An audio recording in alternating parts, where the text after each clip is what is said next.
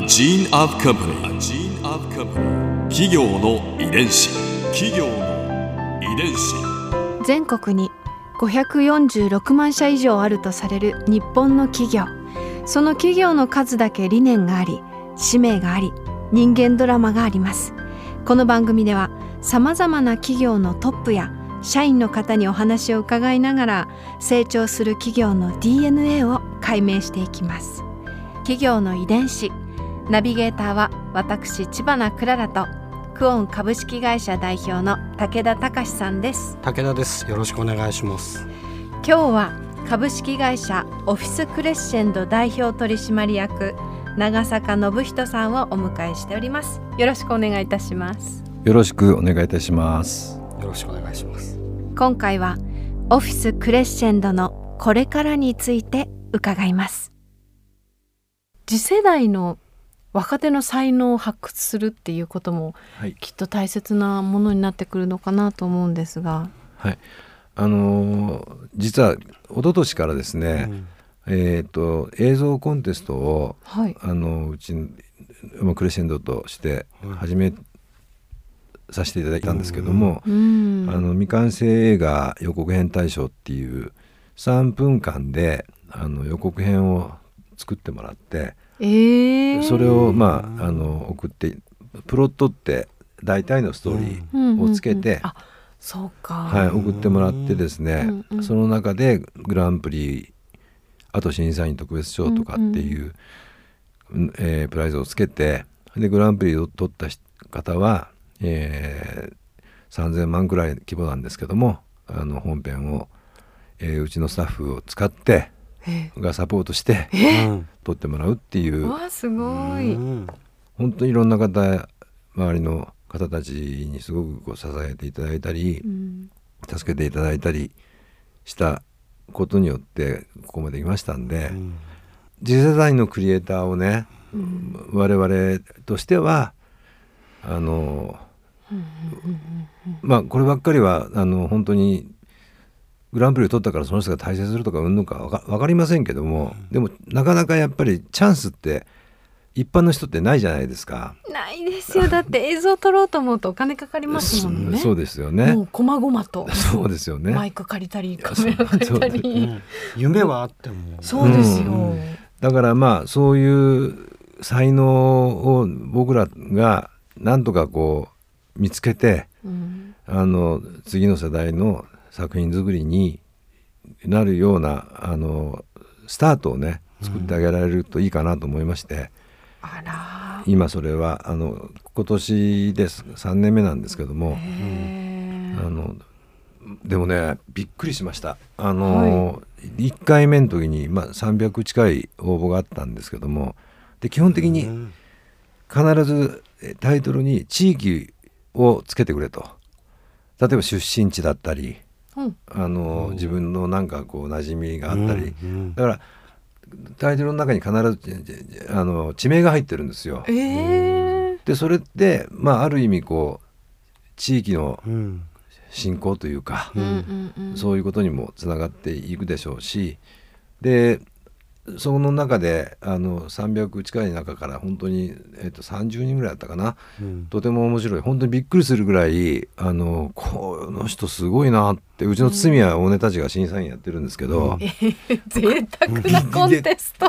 あのそれこそあの東宝の川村元気さんだったりあの作家の岡田圭和さんだったりとかが審査員やっていただいて堤とかはあのこういう目は早く積んどかなきゃいけないっつっていやいやいやいや。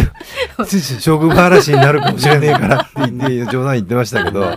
大したもんですね。いや本当にねびっくりするような。でその今でクリエイターズバンクっていうのをネット上で一応あの、えーと未完成映画、えー予告編大賞のホームページの中に、クリエイターズバンクっていうのを作りまして、うん。まあ、そこでその人たちが作ったものが自由に見てうんいただけるような。アーカイブになってるんですね。そうですそうです。へえで目に留まればですねそこからその人たちには次のステップが踏めるっていうようなうん。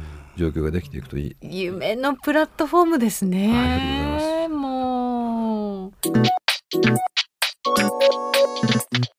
企業の遺伝子。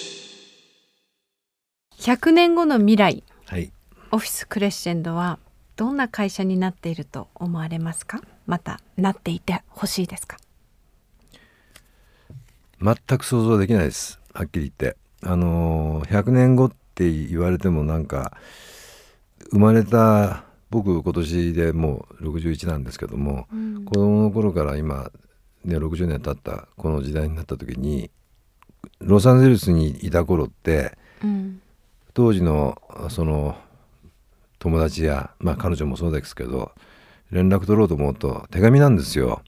で手紙って書いて出して1週間後に日本に着いてうん。相手が書いてうん。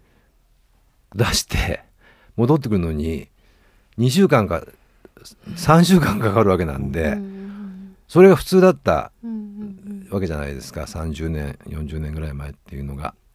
だけど今はもうあの別にそれがどどこにいようがメールで瞬時に行ったりするような時代になってますんで100年後がこれどうなってるのかっていうのが本当に想像もつかないって本当にすすいませんあの答えになってなくて申し訳ないんですけども、まあ、例えば映画館に足を運ぶとか映画館っていうのがどうなってるんだろうっていうのもすごく興味あるし、もしかしたら本当に全部パーソナルなものの中で全部が済まされるような時代になってるんじゃないかなとも思うんですね。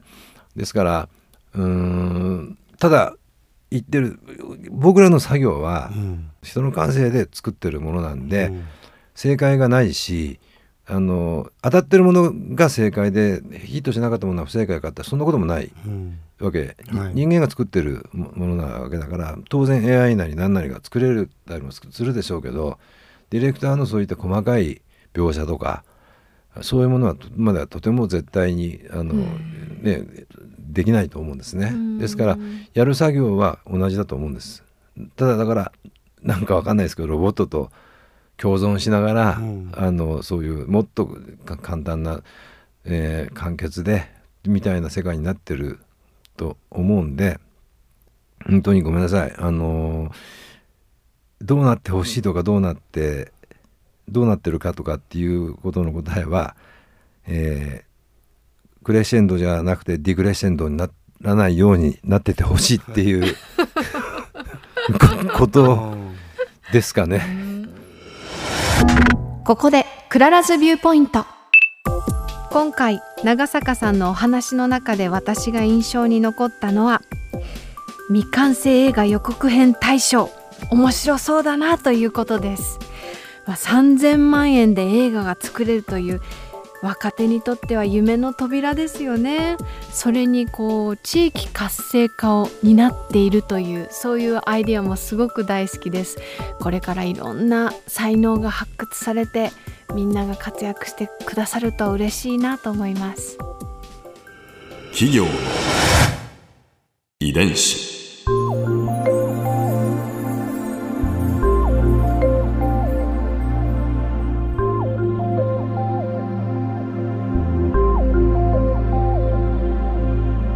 の番組はポッドキャストのほかスマートフォンタブレット向けアプリ JFN パークでも聞くことができます。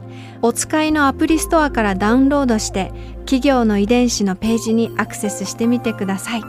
それでは来週もまたお会いしましょう。企業の遺伝子ナビゲーターは私千葉なクララとクオン株式会社代表の武田隆でした。